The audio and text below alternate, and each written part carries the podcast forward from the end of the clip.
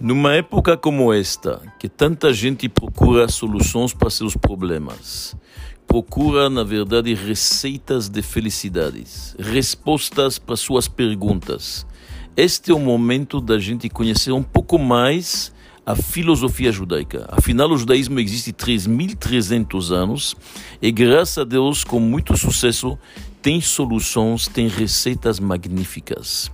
Se você anseia por uma vida com mais conteúdo e mais realizações e mais felicidade, eu, Rabino David, faço questão de te convidar para abrir e entrar nos podcasts do Legal Saber que se encontra dentro do Spotify.